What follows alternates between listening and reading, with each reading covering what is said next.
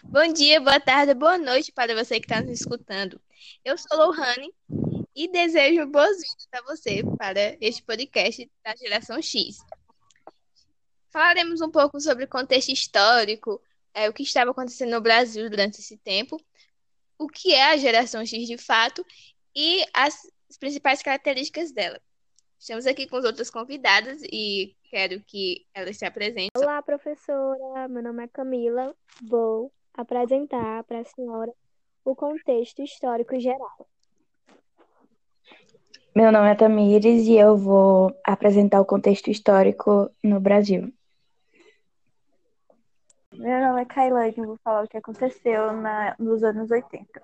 Vou começar a dar uma, um breve resumo sobre o que foi. Então vamos Geração X é a geração que responde dos anos 1960 a 1980, estourando ali para 1985. E esse termo ele foi utilizado pela primeira vez por um, por um fotógrafo chamado Roberto Tapa, que ele foi fazer ensaio fotográfico com jovens e ele não sabia bem como dar o, definir ele, sabe? Chamar, porque assim, já tinha a geração baby boomers e ele estava de frente com a nova geração e não sabia como chamar eles e chamou de geração X. Esse termo ele foi reutilizado em 1964 por uma entrevistadora chamada Jane Derverson, que ela foi a pedido da revista Woman's One, ela foi até ela era da Inglaterra, né? E começou a entrevistar jovens britânicos para ter um parâmetro assim do que era a juventude naquela época. E o resultado dela foi o seguinte: é, esses jovens eles achavam normal é, manter relações sexuais antes do casamento, não acreditavam muito em Deus, não gostavam da rainha Elizabeth II e não respeitavam os pais. E esse termo, assim, ele pegou realmente muito forte em 1991, graças a um escritor chamado Douglas Copeland, que ele publicou um livro, né, que é chamado Geração X, Contos para uma geração, para uma cultura acelerada as principais características dessa geração é a busca, ela busca individualidade, mas ela também não, não quer perder a convivência em grupo. É tipo o Batman, tá ligado? Ele preza por trabalhar sozinho, mas se der pra. Tipo assim, mas se o grupo precisar de ajuda, ele vai estar tá lá firme e forte. É uma geração também que tem maturidade e escolha para produtos de qualidade e inteligência é uma geração que busca o. Tem uma, eles buscam mais por seus direitos, como as meninas vão falar na estante. É, tiveram muitos movimentos é, sociais durante a geração dele. E é uma geração que procura muito liberdade, entendeu? E elas têm uma, uma preparação e preocupação maior com as gerações futuras. E é isso. Agora eu vou perguntar para Camila o que aconteceu no mundo nos anos 60. Então, nos anos 60, ocorreu uma série de movimentos muito importantes, movimentos revolucionários, que eu vou citar para vocês algum desses aqui. Bom, um desses movimentos foi o movimento negro de Martin Luther King, que ficou conhecido por ser não violento. Ele se inspirou em Gandhi, que tinha como ideia o não cumprimento das leis e normas impostas pela sociedade. E para não haver violência em seus movimentos, todos os seus seguidores passavam por um tipo de teste, onde eram ensinados a resistirem psicologicamente e fisicamente às agressões que eles sofriam. E só quem fosse aprovado nesses testes poderiam participar das manifestações. Com toda essa agitação, foi aprovada a Lei dos Direitos Civis de 1964, que tornava ilegal a discriminação racial. Os negros passaram a ter igual acesso aos estabelecimentos públicos e os estabelecimentos que, que não aceitassem seriam caçados. Com todas essas conquistas de Martin Luther King, surgiu Malcolm X, que pegava uma ideia completamente contrária à dele, onde é, ele acreditava que os negros teriam sim que resistir e até usar formas de violência física se fosse necessário. E assim foi criado o grupo Black Power. Martin Luther King foi essencial para o surgimento da nova esquerda nos Estados Unidos e também ele que deu início à politização dos jovens universitários norte-americanos. Na década de 60 também houve o esquentamento da Guerra Fria. Após três meses de ter sua posse, o presidente tem seu primeiro fracasso, o incidente da Baía dos Porcos, onde tentou tomar o poder cubano e foi fortemente, e foi fortemente reprimido, causando 400 mortes. Outros fatos importantes que aconteceram nesse mesmo ano foi a construção do Muro de Berlim e a explosão de uma bomba criada por soviéticos mais poderosa que a bomba atômica. Kennedy também acirrou a corrida espacial, enviando o primeiro homem à Lua em 1969. Enfrentou também um terrível desafio, acabar com as ameaças comunistas do Vietnã do Sul, que deixou milhares de pessoas mortas, fazendo o povo se revoltar. Porém, o estopim foi quando os norte-americanos encontraram uma base de mísseis soviéticos em Cuba e os dois presidentes tiveram que entrar em um, em um acordo para não ocorrer uma guerra mundial e para o planeta não ser destruído. Isso foi conhecido como coexistência pacífica. Outro movimento muito importante também foi a radicalização dos movimentos jovens, também na década de 60, que ocorreu em meio a toda a violência racial e a guerra do Vietnã. Esse movimento foi chamado de contracultura. A essência da contracultura encontra-se na contrariedade de normas e padrões estabelecidos socialmente, é dentro desse contexto que vai ser inserida a utopia dos hippies, que pregava toda forma de liberdade, e para isso as pessoas precisavam fugir do mundo materialista e racional. Daí, várias comunidades hippies vão ser criadas, o misticismo e o psicodelismo das drogas vão ser descobertos. Com a contracultura, os valores políticos e morais da cultura ocidental passou a ser fortemente questionados travando-se assim uma guerrilha cultural dentro do próprio sistema. Esse movimento apossou-se dos meios de comunicação de massa, criando uma imprensa alternativa que alcançou um grande público. E, por fim, a radicalização dos movimentos estudantis, que aconteceram logo após a contracultura e em todo o mundo sendo sempre em Paris, desencadeando uma greve geral que parou não somente estudantes, como toda a classe trabalhadora. De modo geral, jovens de diversos países, influenciados pelo movimento estudantil francês e com motivações variadas, resolveram questionar as estruturas sociais em que viviam. Entre esses questionamentos estavam a Guerra Fria, a bipolaridade política que era o mundo dividido entre comunismo e capitalismo, as corridas armamentistas, nuclear e espacial, o capitalismo e o processo de globalização. Essa mobilização estudantil e dos trabalhadores resultou em melhorias nas condições de trabalho. Como foi o contexto histórico nos anos 70? Camila, pode falar um pouco? Então, a década de 70 vai ser um pouco mais calma que os anos 60. Ela vai começar com a eleição do presidente Richard Nixon, que veio para tentar aliviar todas as tensões que os norte-americanos viviam com a guerra do Vietnã, a violência racial, os movimentos estudantis e a contracultura. Logo no início do seu mandato, as tropas estadunidenses são retiradas do Vietnã e acordos de paz são feitos. A economia capitalista está decadente com a crise do petróleo, reduzindo as oportunidades de emprego e mudando o foco dos movimentos estudantis para a luta contra o desemprego. Também houve aumento do combustível, inflação e de todos os demais preços, fazendo os países de primeiro mundo adotarem políticas recessivas que provocou a queda da produção e do emprego. A indústria fonográfica foi a única que lucrou nesse tempo, Gente, Então, pessoal, em qualquer época, nunca é fácil, né? A gente tá vendo aí.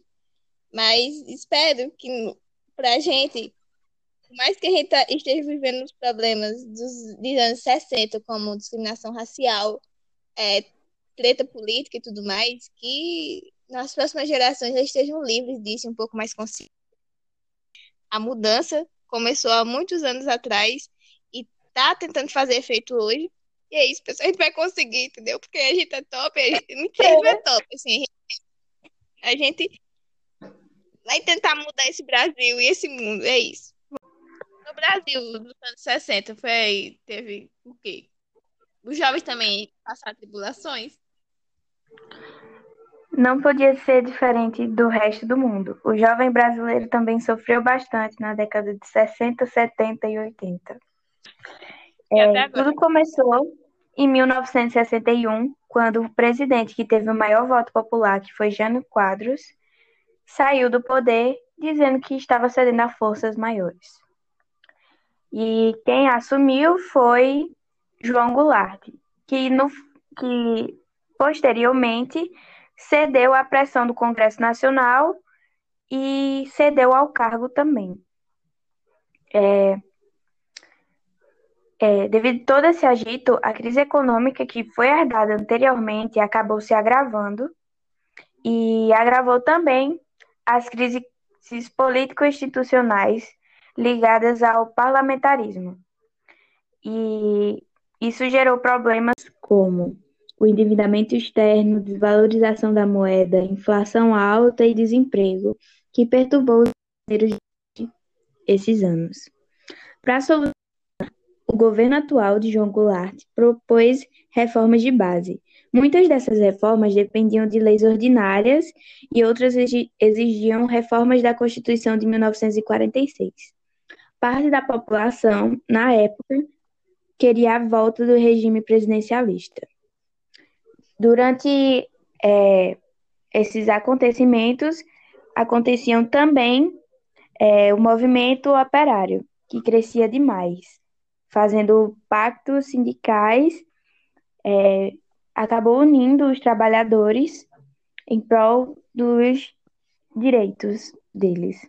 Isso não aconteceu só na área urbana. É, o movimento o movimento das ligas camponesas, que era um sindicato rural, avançava também pedindo a reforma agrária. Na classe média urbana progressista participava do movimento social, no qual os estudantes e intelectuais assumiam posições favoráveis às reformas sociais. Havia uma intensa luta de militância política e cultural, e a União Nacional dos Estudantes discutia as que- questões nacionais mobilizando o país.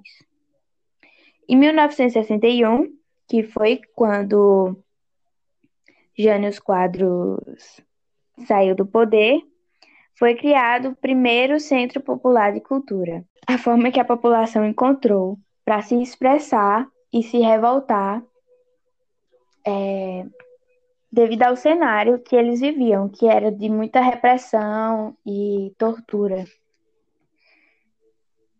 É, trabalhando em contato direto com as massas, que ensinava peças em portas de fábricas, favelas, e eles também publicavam cadernos de poesia que eram vendidos por preços populares. E iniciaram também é, filmes autofinanciados, isso tudo foi em 1961. A CPMC, que é o Centro de Cultura Popular, foi muito importante porque ajudou as classes mais populares a se informar do que estava acontecendo. Devido à intensa, à intensa militância política, uma parte do movimento bolsonovista evoluiu, evoluiu rapidamente em direção à chamada canção protesto, que usava, que usava pautas políticas nas suas canções para a conscientização da população. Era uma forma de expressão ao a repressão que era vivida na época.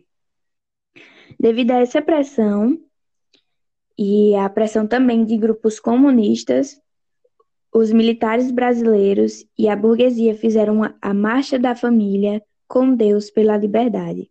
E a maioria das pessoas que estavam eram de classe média e classe média alta e pediam, e foi assim logo em seguida que aconteceu o golpe militar. No Brasil é a mesma coisa. No Brasil, nos anos 70, a repressão ainda continuava, as pessoas ainda, ainda continuavam sumindo, sendo torturadas e, e não tinham liberdade de expressão, não podiam falar sobre o que estava acontecendo e ainda também não tinham direito à volta. É, o teatro ele, come, ele acompanhou o processo de redemocratização e também a frustração do povo com a derrota dos Direta Já, que foi um protesto, um protesto que aconteceu aqui no Brasil, que reuniu milhares de pessoas pedindo eleições diretas e que não foi um pedido que não foi atendido pelo governo da época. Devido à censura da ditadura que assolava o país, fecharam a Companhia Arena, que era importantíssima para o Brasil, era onde aconteciam os maiores movimentos culturais da época, e foi fechado em 1972.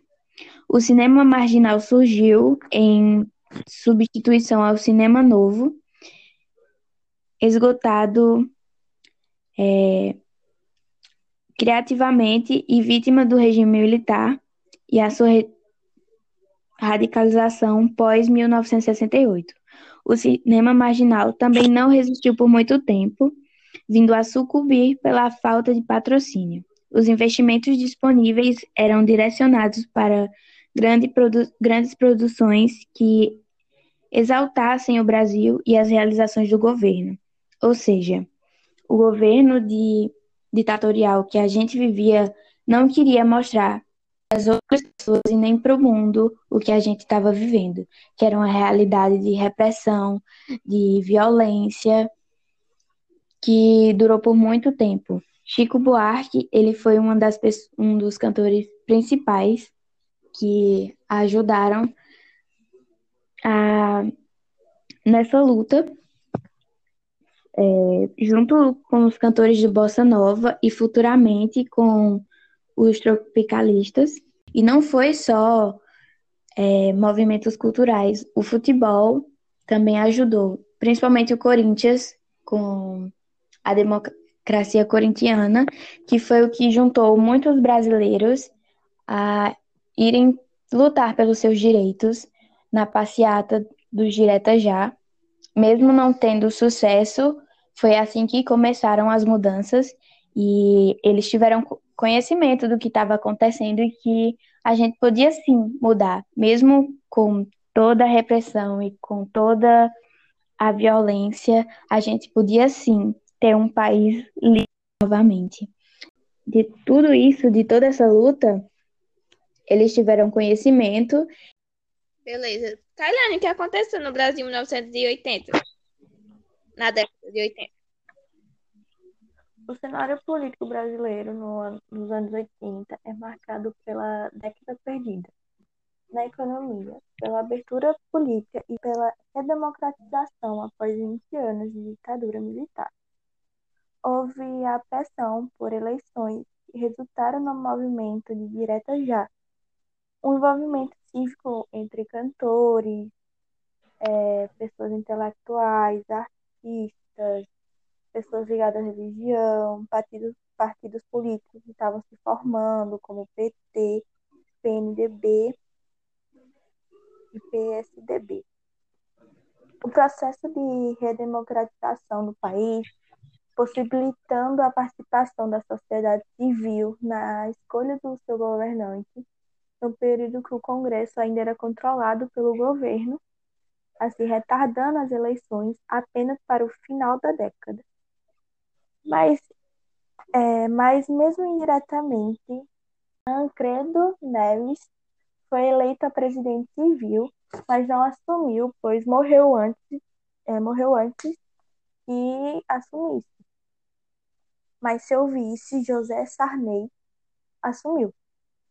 Antes da, é, da sua chegada, antes de Sarney assumir a, é, o governo, a política econômica era do tipo ortodoxa, o que significa que, corta, que cortavam é, custos do governo e aumentava a arrecadações. Já com a sua chegada, as políticas começaram a se tornar heterodoxas, é, diferentes daquelas defendidas pelo Fundo Monetário Internacional, qual impunham as regras juras e é, ortodoxia econômica ao Brasil como condições para manter seus, seus cofres abertos às necessidades brasileiras. E também nos anos 80, os jovens que nasceram durante a ditadura militar, num momento de muitas repressões, censuras e da ausência de votos diretos para presidente, havia, portanto, a expectativa que eles se transformassem em seres apólicos ou alienados. O que não ocorreu, não aconteceu. Em boa medida, graças ao rock, que, atua, que atuou como um catalisador dos anseios daquela geração, é, algumas bandas de rock começaram a como Legião Urbana, Barão Vermelho, Paralamas do Sucesso, Blink Titãs, Itabelha, o Traje a Rigor, contribuíram para o debate político para se transformar em porta-voz do grupo de jovens que lutavam pela democracia e a liberdade da nascente da nova república. Agora, nessa segunda parte, a gente vai falar um pouco sobre as celebridades e a importância dessa geração no mercado de trabalho e um pouquinho também sobre o cinema. Vamos começar por Agda, né, que é o ícone e falaremos um pouco da importância dessa geração. Agda, se apresente, por favor, menina, e comece. Um, eu sou Agda e eu vou falar sobre as dificuldades dessa geração no mercado de trabalho. Então, começando a falar sobre isso, eu posso explicar o contexto da época, que era o seguinte. O estilo hippie predominava os anos 60, com todo o seu discurso de paz e amor, liberdade sexual e a crença de que poderia melhorar o mundo sem o uso da violência e viver de forma pacífica. Esse movimento cultural marcou uma geração e teve um impacto sobre a vida dessas pessoas, explicando assim suas preferências por locais de trabalhos mais calmos e rotineiros, e o apreço pela independência profissional. É a partir dessa geração que a tecnologia começa a ingressar no mercado de trabalho, e é aí que começa o problema. A tecnologia evolui com o passar dos anos e a questão de não ter a questão dessa geração não ter a mesma capacitação profissional que as gerações mais novas acaba por ser um empecilho e, em razão disso, eles são pressionados constantemente por essas novas gerações. Falta de respeito. Outra dificuldade que vale ressaltar é a constante flexibilização do mercado de trabalho, já que, como visto, a geração X está acostumada com a rotina monótona e possui o desejo de alcançar uma estabilidade profissional e equilibrar com sua vida pessoal.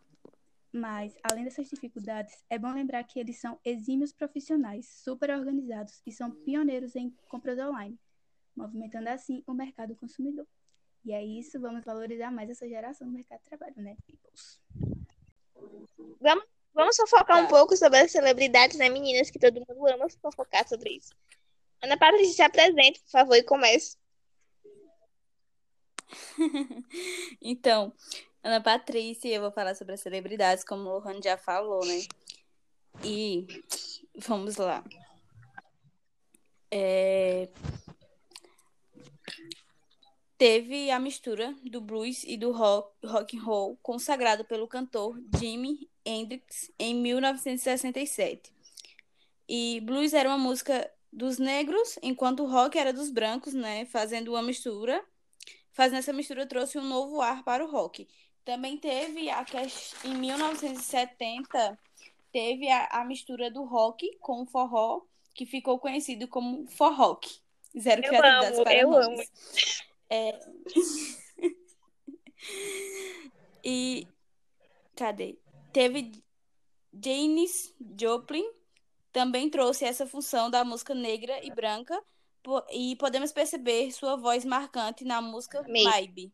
Não sei falar inglês. Maybe. Vai história ser. engraçada sobre essa mulher é que ela foi em um hotel, parece que foi aqui no Brasil, e ela nadou pela dona e tiveram que expulsar essa mulher do Sim, Ela é velho. muito louca, gente.